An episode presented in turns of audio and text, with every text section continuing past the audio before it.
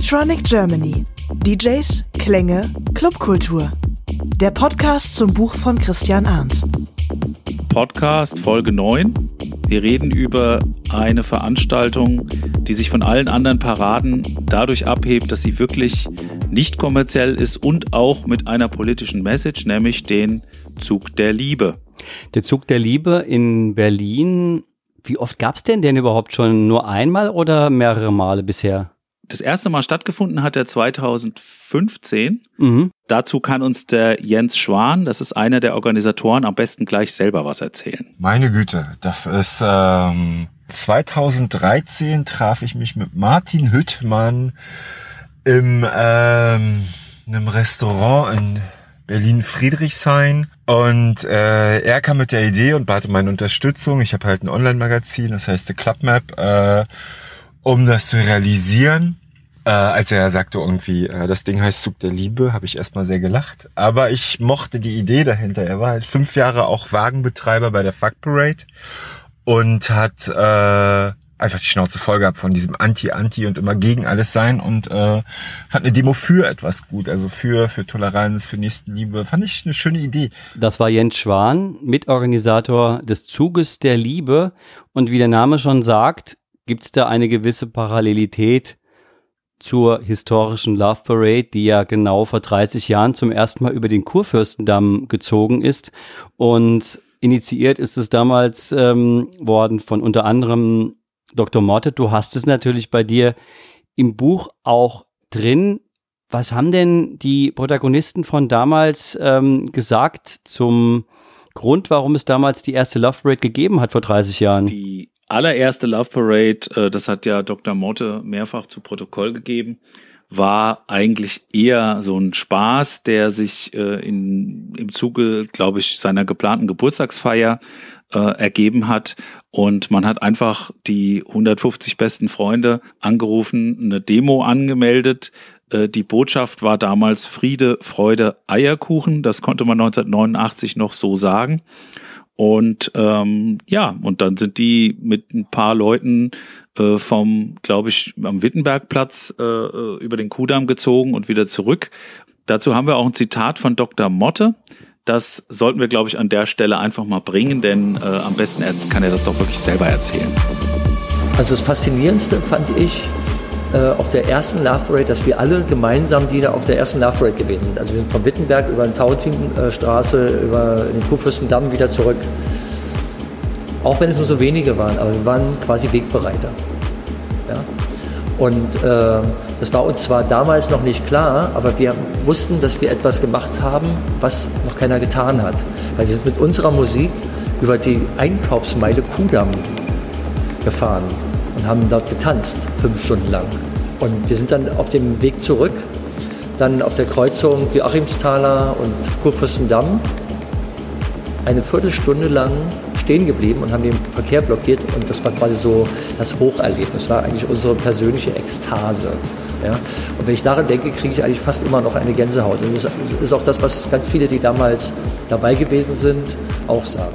Dr. Motte, Mitinitiator der Love Parade, die dieses Jahr 30-jähriges Bestehen feiert. Und äh, wir hatten Dr. Motte ja im November in Berlin getroffen und er hat uns erzählt, was er so alles vorhat, dass da wirklich ähm, auch mit dem Love Parade Jubiläum etwas passieren wird. Ist da mittlerweile ähm, schon Näheres bekannt? Also ich habe davon ehrlich gesagt jetzt nichts mehr gehört es gibt mehrere, äh, es gab wohl mehrere Ideen. Zum einen soll wohl ein Buch erscheinen noch dieses Jahr von Dr. Motte, das natürlich eng auch mit der Love Parade Geschichte zusammenhängt. Aber wie gesagt, nichts Genaues weiß man noch nicht. Und äh, zum anderen äh, vermute ich mal, dass es die eine oder andere Aktion geben wird, zum Beispiel im Rahmen der 90s-Ausstellung in Berlin, die ja immer noch läuft, wäre zumindest eine ideale Gelegenheit, dort äh, die 30 Jahre Love Parade zu feiern. Mhm. Aber jetzt, wie gesagt, wird erstmal hoffentlich, muss man sagen, äh, der Zug der Liebe nochmal stattfinden. Denn ähm, das hängt auch tatsächlich mit der Love Parade direkt zusammen. Äh, es wurde ja 1989 nicht nur die erste Love Parade gefeiert, sondern auch die Mauer fiel. Und das haben die Initiatoren äh, Jens Schwan und Kollegen zum Anlass genommen, ähm, oder beziehungsweise ihre, ihre Freunde, Follower und Teilnehmer haben gesagt, das kann doch nicht sein, dass ihr jetzt ausgerechnet im Jubiläumsjahr nichts macht.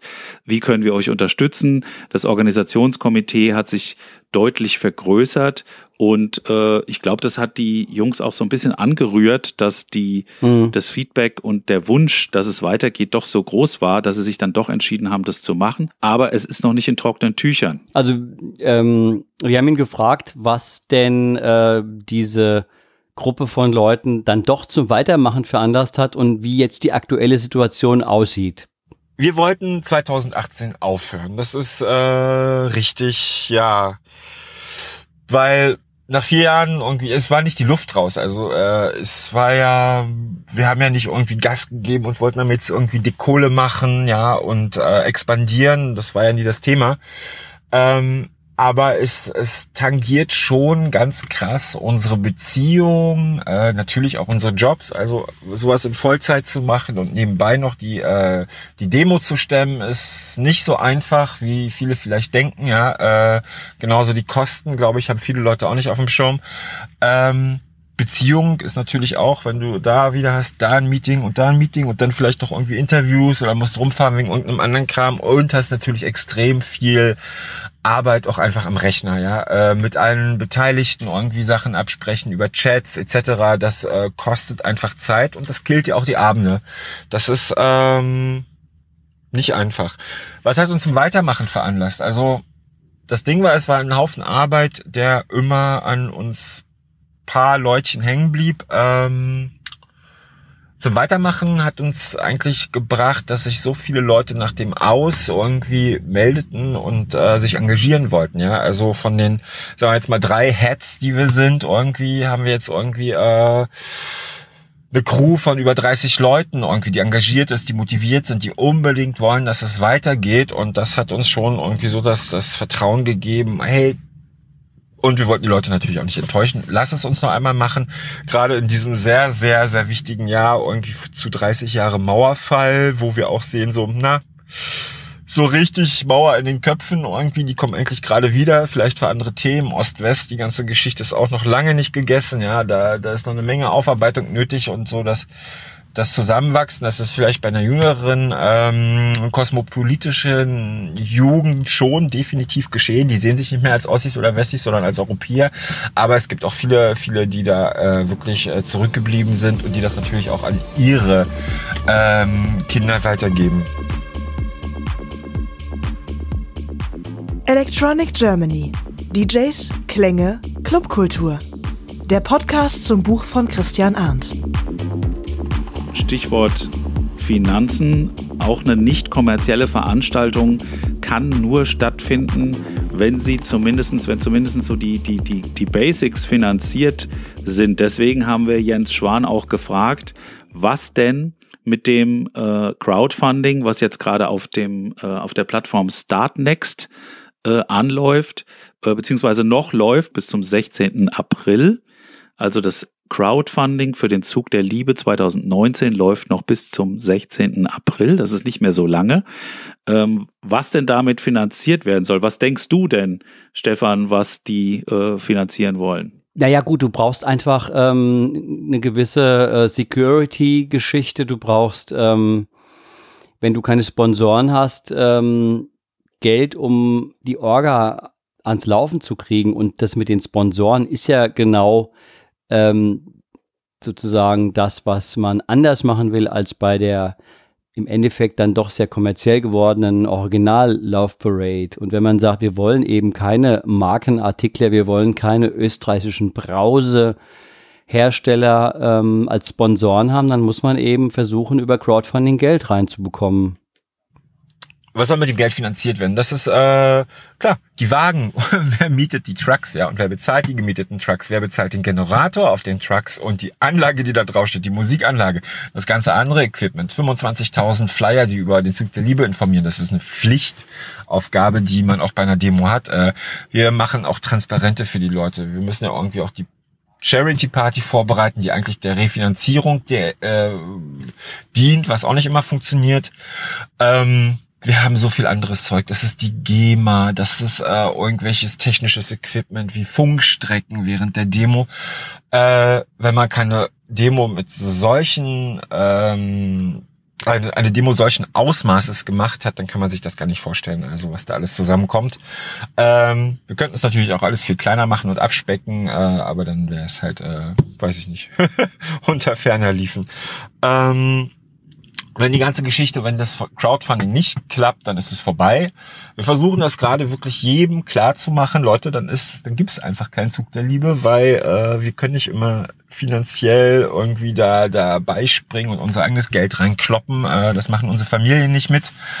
Und äh, wir wollen noch in Urlaub fahren, ganz ehrlich wenn es ganz knapp verfehlt wird, wir machen noch nebenbei äh, Social Partys, wo wir äh, sozusagen auch Spendendosen rumreichen. Äh, wir hatten schon eine im Craig Belmer vor kurzem. Wir wollen noch ein paar mehr machen. Wenn da die Leute hinkommen und an die Spendendosen füllen, dann wird uns das definitiv weiterhelfen und ist sozusagen noch der, vielleicht irgendwie der, der, der Rettungsanker, der uns dann über ein nicht äh, erfolgreiches Crowdfunding hinweg hilft.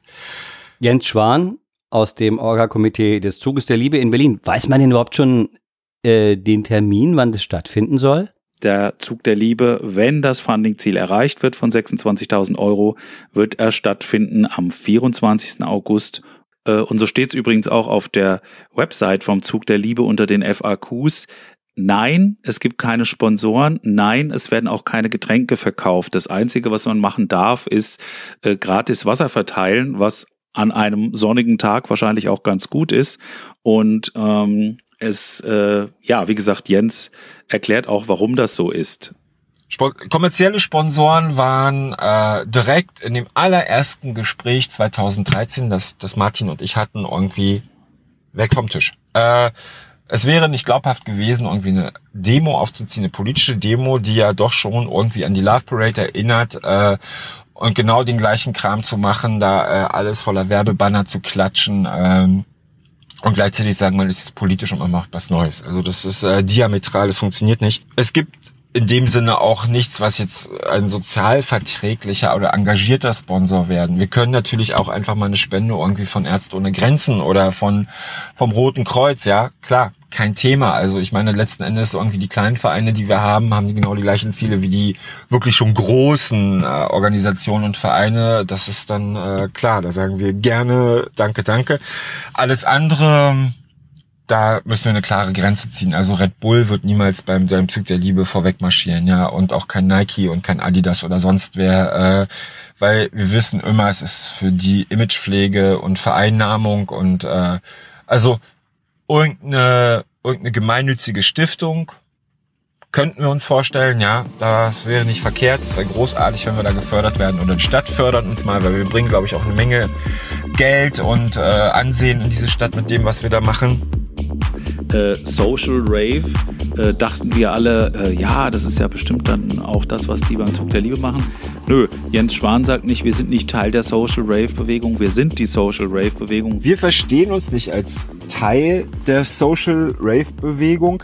Wir haben dieses Wort erfunden letztes Jahr. Wir saßen zusammen in einer Kneipe und haben äh, einfach so rumgesponnen äh, wegen Slogans, Motto etc. Und irgendwie kam Uwe, also Martin Hüttmann, den alle als Uwe kennen, irgendwie auf diese Geschichte mit äh, Social Rave und äh, ja, fanden wir nach drei Weizen alle ganz wunderbar und hat sich dann einfach durchgesetzt.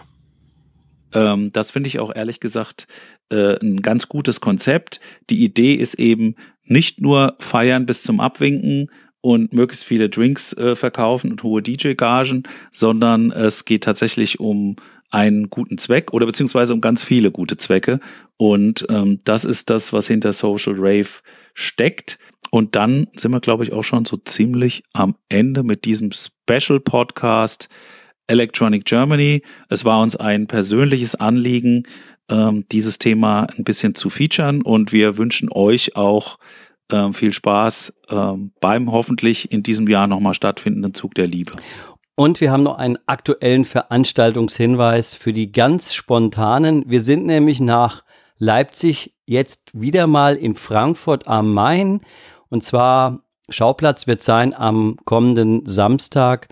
Das ist der 30. März. Das Tanzhaus West, da findet das Frühlingsfest statt. Einerseits und wir beide werden ähm, mit einem Special Guest das Buch dort vorstellen, Electronic Germany. Und wer ist der Special Guest? Dirty Döring, sag noch ein paar Worte zu ihm. Na, da, was muss man zu ihm noch groß sagen? Äh, in Leipzig geboren, in Berlin zum DJ Hero und Labelchef avanciert. Man kennt ihn vor allen Dingen aus der ehemaligen Bar 25, dann Kater Holzig. Jetzt ist er Resident im Kater Blau und sein Label heißt passenderweise Kater Mucke. Und ich habe einen aktuellen Track von ihm gerade in einer anderen Radiosendung gespielt. Der Track heißt Pappsack. da steht einfach nur noch Mucke als Label, nicht mehr Katermucke, sondern Mucke. Oh, okay. Vielleicht hat sich da irgendwas äh, Neues getan. Ähm, das also werden wir ihn auf jeden Fall fragen am Samstag im Tanzhaus West ab 21 Uhr und er wird dann später dort natürlich auch auflegen. Ganz genau. Also vielleicht sagen wir noch ganz kurz zum Abschied. Äh, Vorstand des Zug der Liebe e.V sind Martin Hüttmann, Jens Schwan und Felix Hartmann. Äh, das sind die Helden äh, der Liebe sozusagen. Und ähm, mhm. denen wünschen wir viel Erfolg. Zugderliebe.org. Dort auf Crowdfunding klicken, viele schöne Giveaways. Und ähm, wie gesagt, die Veranstaltung wird erst stattfinden am 24. August um 13 Uhr. Aber nur, wenn die 26.000 Euro zusammenkommen. Äh, ich habe schon gespendet ein paar Freunde von mir auch und ich hoffe, dass ihr uns das gleich tut. Wir grüßen an der Stelle nochmal ähm, ein kleines Kollektiv in Dresden, die dort am 4. und 5. Mai auch einen kleinen ja, äh, Zug der Liebe veranstalten werden. Korrekt. Haben wir dazu noch eine kurze Info? Äh, ja, und zwar war das der Richard Effenberg, den haben wir in Leipzig kennengelernt und der hat uns auch eingeladen. Ich weiß nicht, ob es klappt, dass wir am 4.5. auch dabei sind, aber das wird auch eine Mini-Love Parade äh, in Dresden, auch eine nicht kommerzielle Initiative. Äh, also mit anderen Worten, der Osten bebt. Äh, für alle, die Techno für abgefrühstückt halten, die sollten vielleicht öfter mal nach Leipzig oder Dresden fahren, denn da äh, tanzt nicht nur der Bär, sondern das macht auch richtig Spaß. Die Leute sind gut drauf und äh, sind sehr umtriebig. Und hier kommt noch ein kleiner Teaser auf einen der nächsten Podcasts. Ich habe gestern Paul van Dyck getroffen zum Interview, der ja ein Buch jetzt veröffentlicht hat, Im Leben bleiben, wo er einerseits natürlich erzählt, wie er überhaupt zur Musik gekommen ist. Er wird dann mir auch nochmal erzählen, äh, zu seiner er wird mir auch nochmal erzählen, wie seine große Liebe zum Radio überhaupt zustande gekommen ist. Aber er wird natürlich auch erzählen, alles rund um seinen Unfall vor drei Jahren bei einem großen Trance-Festival in Utrecht und wie er sich dann doch wieder ins Leben zurückgekämpft hat, vor allem mit der Hilfe seiner Verlobten Margarita aus Kolumbien. Hatte die nicht inzwischen geheiratet? Äh, du hast recht. vor allem mit der vor allem mit der Hilfe seiner Ehefrau Margarita aus Kolumbien. Na gut, da sind wir ja schon gespannt. Wie gesagt, dann hast du jetzt schon die nächste Folge im Prinzip im Kasten, beziehungsweise werden wir die zusammen demnächst aufnehmen. In diesem Sinne, bis zum nächsten Mal. Alles Gute und bis bald. Ciao.